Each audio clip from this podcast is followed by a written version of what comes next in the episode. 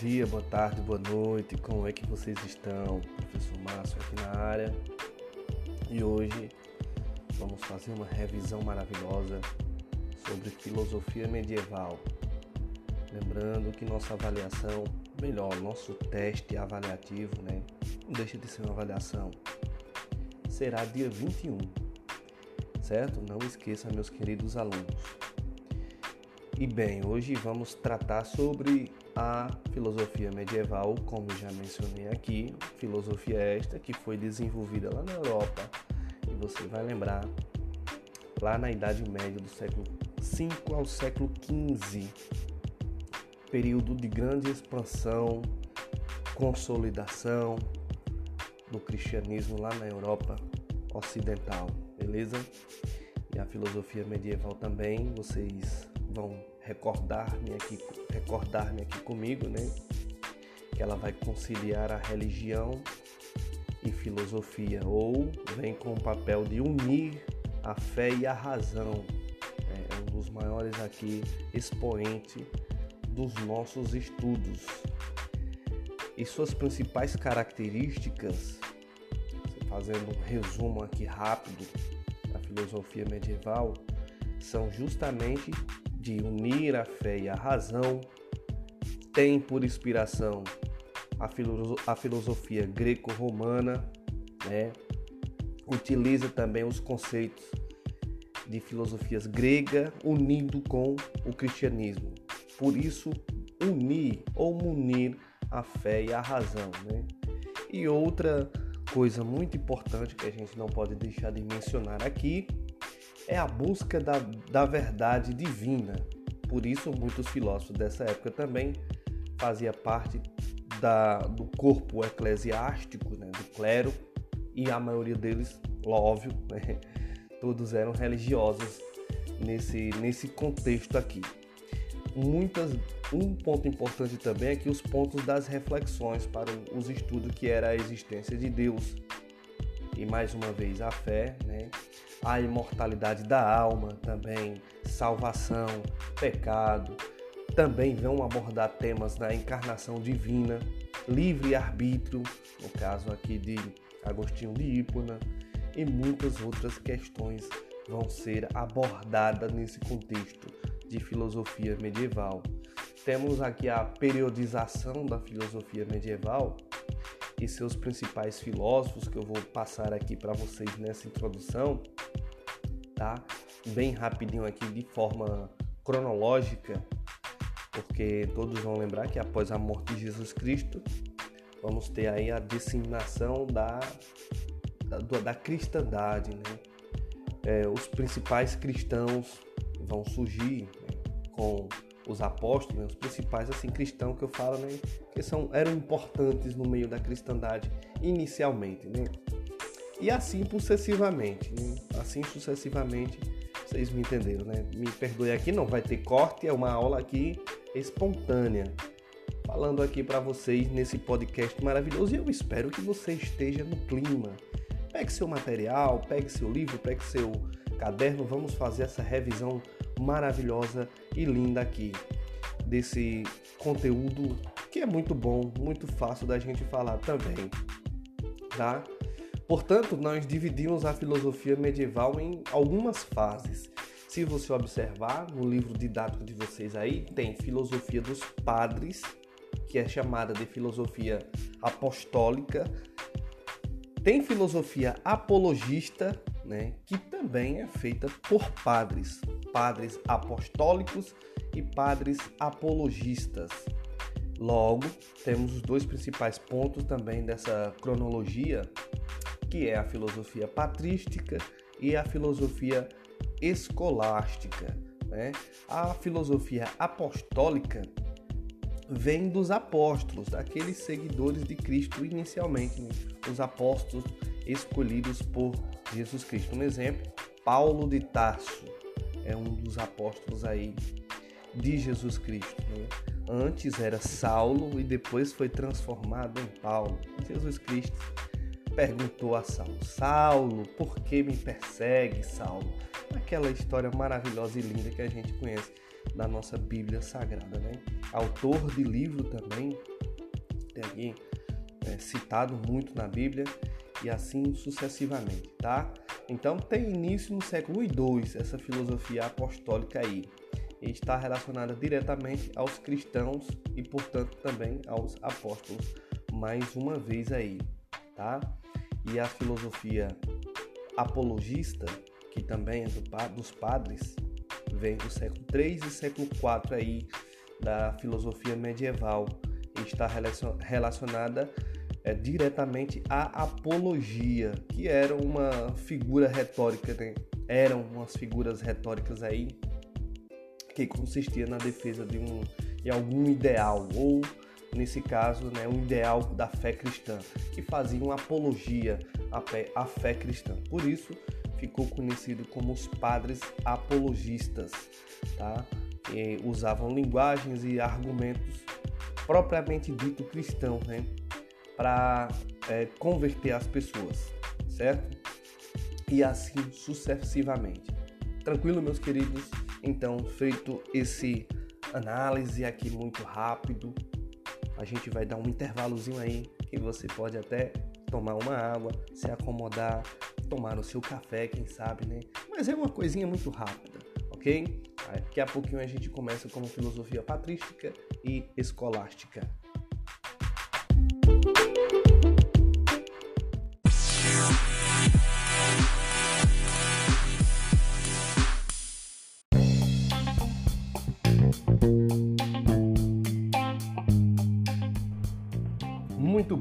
Bem, muito bem. Feito esse pequeno intervalo, eu espero que você tenha pausado o podcast para você pegar seu material e tudo mais.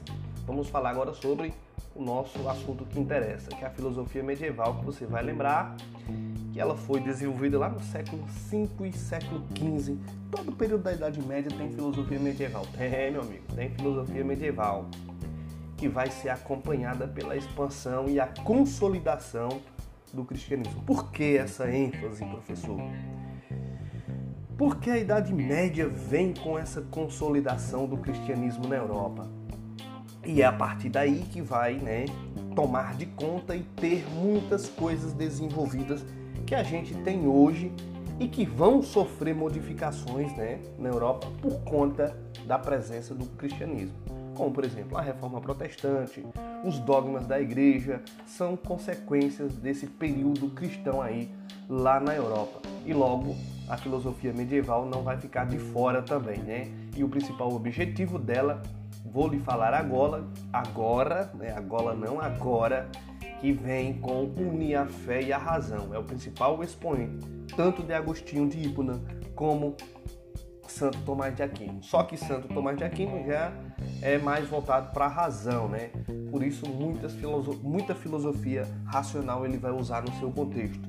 E suas principais características ah, vêm como inspiração na filosofia clássica, aquela grega e a romana, união da fé e da razão aí, né? Logo, utilização de todos os conceitos da filosofia grega atribuindo ao cristianismo mais uma vez e mais do que tudo a busca da verdade divina através da fé. E muitos filósofos dessa época também faziam parte de é, também não, eles faziam parte do clero religioso, né? Nesse momento aí marcante na Europa por conta da presença da cristandade, certo? E eles vêm com os principais estudos a existência de Deus, provar a existência de Deus, unir a fé e a razão, mais uma vez, a imortalidade da alma humana, salvação, pecado, encarnação divina, livre-arbítrio e muitas outras questões aqui no caso, foi abordado aqui pela filosofia medieval. E sendo assim, meus queridos, as reflexões desenvolvidas, estas que eu acabei de citar para vocês, ainda que pudesse contemplar os estudos científicos, é, não poderia contrapor, ter contradições, né? aos estudos científicos, porque a verdade divina ela tem que prevalecer, aquela verdade relatada na Bíblia. É óbvio, né, meus queridos, que nesse contexto houve muito exagerismo, vai ter muita é, coisas exa exageradas, muitas desinformações também, é, até porque a, a igreja vai ficar muito soberana e vai esconder muitas coisas das pessoas. E a partir disso as pessoas vão passar a ser libertas já no finalzinho da Idade Média, né, com a Reforma Protestante, com a disseminação da filosofia, com a, a disseminação é, da tradução da Bíblia, tudo isso através da imprensa de um cara chamado de Johann Gutenberg. Né? Vocês têm que lembrar que ele vai ser o cara responsável por criar a impressora, né? Não essa que a gente tem hoje em dia, né? Mas através dele vai ser possível fazer tudo isso que eu acabei de citar para você. Certinho? Não se percam, porque são muitas das informações. E o estudo dessa filosofia também, desde esse período, né? Eu vou falar aqui para vocês aqui um pouco do período cronológico. No caso, vai, ser, vai vir através da morte de Jesus Cristo que vão surgir todo, todos os primeiros cristãos, né? Os padres, os apó melhor, os apóstolos, depois os padres, bispos e assim sucessivamente e vai dar origem a muitas doutrinas, melhor, muitos é, campos filosóficos e teológicos. Os principais, você pode até acompanhar comigo, ele está nas primeiras páginas do seu livro, é a filosofia dos padres apostólicos, tem dos padres apologistas, logo depois vem patrística e escolástica, que é um dos nossos principais estudos aqui. Os apostólicos os apostólicos são realmente os apóstolos de Cristo. E quem vai se destacar nesse contexto é o nosso querido nosso né? Paulo de Tarso é um dos principais é, padres apologistas aí. Melhor, desculpa aí, vou refazer aqui. Padre apostólico, né? Então tem ele como destaque. E os apologistas são os padres que vão pregar realmente e fazer apologia contra as heresias, né? Contra as heresias aí firmadas pela igreja. Por isso vão receber o nome de apologistas, tá? Belezinha? Então, tá aí aqui pra gente fazer um resumo. Vão se destacar muitos padres apologistas. Tem Justino, tem Orígenes e muitos. Tertuliano também um dos padres apologistas bem famosos aí. Mas logo, o nosso estudo central é a filosofia patrística. Você vai lembrar que a filosofia patrística é o nosso principal estudo, junto com a escolástica. Vem mesmo do, também né, dos padres aí da igreja. E essa filosofia ela vai ficar preocupada a se adaptar ao ensino da nova filosofia que vai ser pregada. Por isso vem com seu principal objetivo unir a fé a razão e cristianizar as ideias pagãs. Uma fase inicial, né, nova, que vai ser desenvolvida na, na, na Idade Média, na filosofia medieval, e quando o cristianismo vai estar concentrado lá no Oriente e depois vai começar a se expandir para toda a Europa e posteriormente né, para todo o mundo após a crise. Por isso, né, a maioria do, dos filósofos era também teológicos. Por que, que eu estou dando risada aqui sozinho? Porque eu falo muito né na, nas minhas aulas, eu não sei porquê. Né é uma mania minha. Perdão aí. Portanto, tá falando né, aí atrapalha, né? Atrapalha aqui o andamento da aula. Bom, deixa eu raciocinar. Estou falando sobre filosofia patrística, né? Né? De novo? Bom. Perdão, não vai ter cor não aqui. É tudo aqui na tora, certo? Então, beleza. Filosofia patrística é o que eu estou falando aqui. Certo? Tá, beleza. E o principal expoente da filosofia patrística? O principal expoente da filosofia patrística, Agostinho de Hipona, ou Santo Agostinho, cara que era só teólogo, bispo, filósofo, ele era tudo, né? Padre, cara, estudou bastante, estudou muito mesmo, né? muitas filosofias. E uma delas é o maniqueísmo, aquela filosofia da ideia do bem e do mal. Logo, ele vai pegar essa filosofia e vai cristianizar ela. Vocês vão lembrar que vai ter a cristianização dessa ideia do bem e do mal. ele vai criar a superioridade da alma. É uma das características aí da filosofia de Santo Agostinho, maniqueísmo. Mas ele não vai estudar só isso. Ele estuda o neoplatonismo e muitas outras filosofias. Ele vai focar o seu seu desenvolvimento filosófico através do livre arbítrio, né? Que vai ser um dos seus estudos aqui. Que o homem ele é livre do bem e do mal e a alma, né, ela tem que ser superior ao corpo, que o corpo é mal, né? Já atribuindo aí a filosofia maniqueísta. Também aparece na filosofia patrística a predestinação divina, que posteriormente, lá na frente, vai ser usada é, na, filosofia, na filosofia, não, é, nas reformas protestantes, João Calvino, né? A, pré, a predestinação divina, associada à salvação dos homens pela graça divina, no caso aqui de é, Agostinho de Hipona. Bom, ele também acreditava na fusão da fé pela igreja e da razão da filosofia, mais uma vez, para encontrar a verdade. Poderia trabalhar as duas juntas, caso ele queria, ele uniu e disse que essas duas eles poderiam trabalhar juntamente. Tranquilo? Até aí tudo bem, né? Feito esse resumo, agora vou passar para a filosofia escolástica, que vai ser baseada na filosofia aristotélica, no caso de, da patrística, foi da platônica. A gente ainda vai estudar esses dois conceitos, então você não se preocupe, porque vamos estudar Platão e Aristóteles ainda. Inclusive é o nosso próximo assunto, nosso bimestre, no caso do terceiro bimestre. Aí você vai entender.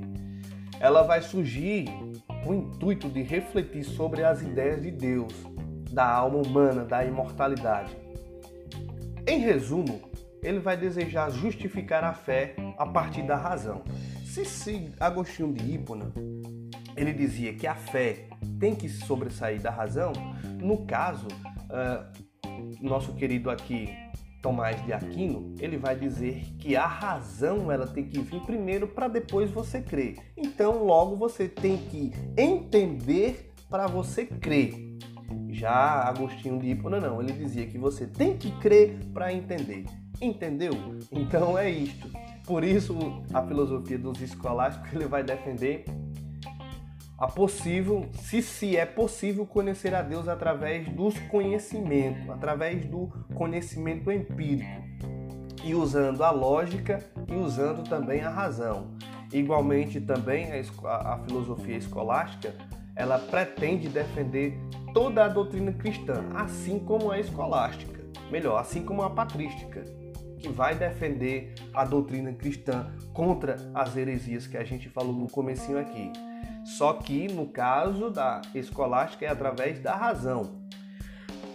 Pautado aqui na razão, perdão aí, tá? E os grandes filósofos, com destaque aí para o Tomás de Aquino, que vai vir com seu tomismo, vão ter também outros filósofos aqui. É bem interessante. Bernardo de Claraval é um dos nomes aí. Pedro também. Não Pedro Apóstolo, mas Pedro Abelar, Abelardo. Né? E entre outros aí. Tranquilo? A filosofia escolástica, escolástica de Santo Tomás de Aquino, ou a filosofia tomista, assim como ela é conhecida, ela vai iniciar é, lá no século 13, como a gente falou, século 12, 13, lá da Idade Média, tá? Um dos seus principais pontos é a razão se sobressair da fé, não esqueça.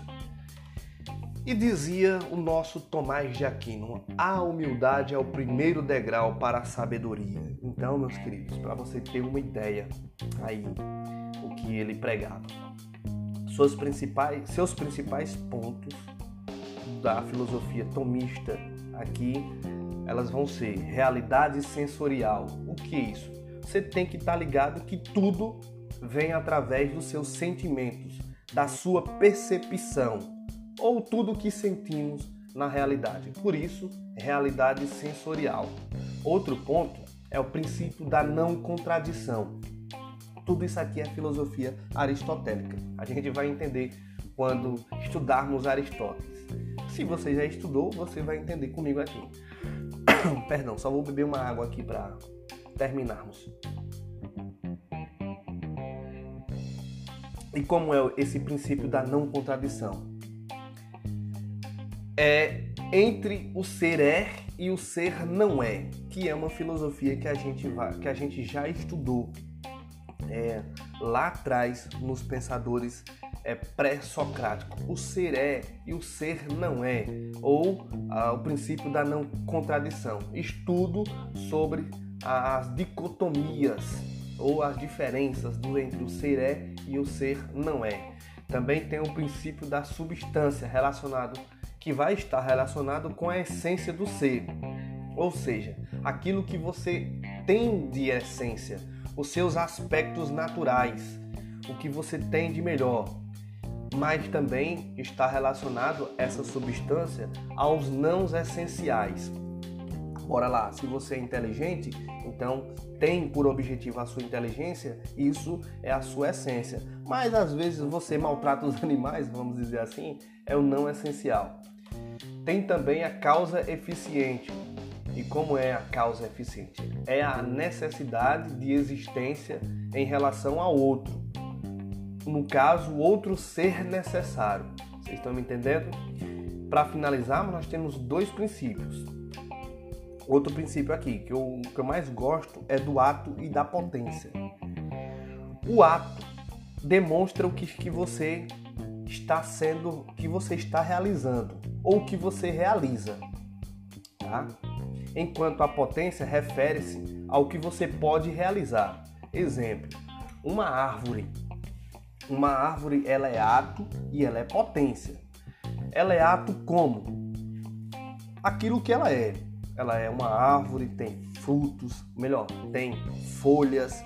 Aí ela pode realizar, ela pode realizar um fruto, já é a potência dela, né? Então perceba que é justamente isso.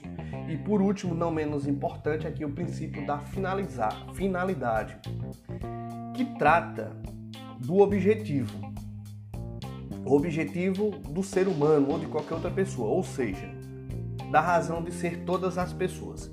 Você tem que ter um objetivo na sua vida.